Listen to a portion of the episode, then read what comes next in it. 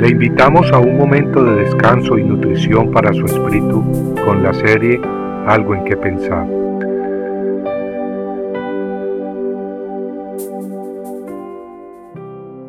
El cántico de Ana. Su rival la provocaba amargamente para irritarla, porque Jehová no le había dado hijos. Primera de Samuel capítulo 1 versículo 6. El Cana tenía dos mujeres, Ana y Penina. Ana sufría mucho pues era estéril y no le podía dar hijos a Elcana. Para empeorar las cosas, Penina, la otra mujer del Cana, se aprovechaba de la desgracia de Ana para hacerla sufrir más. Las escrituras nos dicen que Penina provocaba a Ana amargamente, hasta hacerla llorar. Llegó sin embargo el día en que Dios escuchó los lamentos y la súplica de Ana, y le concedió tener hijos. Ana, llena de gozo, elevó una preciosa oración a Jehová, quien había convertido su lamento en cántico. Amigo, escucha a continuación la oración de Ana y medite en ella. Es más, no sería extraño que el Espíritu Santo le envuelva y la oración de Ana se convierta en su propia oración.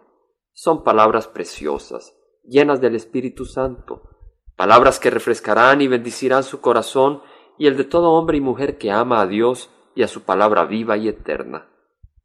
El cántico de Ana dice así, Mi corazón se regocija en Jehová, mi fortaleza en Jehová se exalta, mi boca sin temor habla contra mis enemigos, por cuanto me regocijo en tu salvación.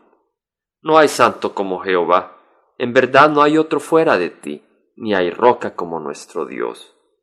No os jactéis más con tanto orgullo, no salga la arrogancia de vuestra boca, porque Jehová es Dios de sabiduría, y por él son pesadas las acciones. Quebrados son los arcos de los fuertes, pero los débiles se ciñen de poder. Los que estaban saciados se alquilan por pan, y dejan de tener hambre los que estaban hambrientos. Aún la estéril da a luz a siete, mas la que tiene muchos hijos languidece. Jehová da muerte y da vida, hace bajar al Seol y hace subir. Jehová empobrece y enriquece, humilla y también exalta. Levanta del polvo al pobre, del muladar levanta al necesitado para hacerlo sentar con los príncipes y heredar un sitio de honor, pues las columnas de la tierra son de Jehová, y sobre ellas ha colocado el mundo. Él guarda los pies de sus santos, mas los malvados son acallados en tinieblas, pues no por la fuerza ha de prevalecer el hombre. Los que contienden con Jehová serán quebrantados. Él tronará desde los cielos contra ellos.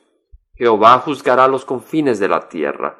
A su rey dará fortaleza y ensalzará el poder de su ungido. Esta es la preciosa palabra de Dios, la oración de Ana, el cántico de Ana. Y este rey, este rey es el rey que esperamos, Cristo Jesús, el rey de reyes, el Señor de señores leyendo las palabras encontradas en Primera de Samuel, capítulo 2, versículo 1 al 10 del Antiguo Testamento, estuvo compartiendo con ustedes algo en que pensar su hermano Jaime Simán. Si usted desea bajar esta meditación, lo puede hacer visitando la página web del Verbo para Latinoamérica en www.elvela.com. Y el Vela se deletrea E L, B de verdad, E, L, A, donde también encontrará otros materiales de edificación para su vida. Puede también escribirnos al Vela Pio Box 1002 Orange, California 92856, Estados Unidos. Dios le bendiga.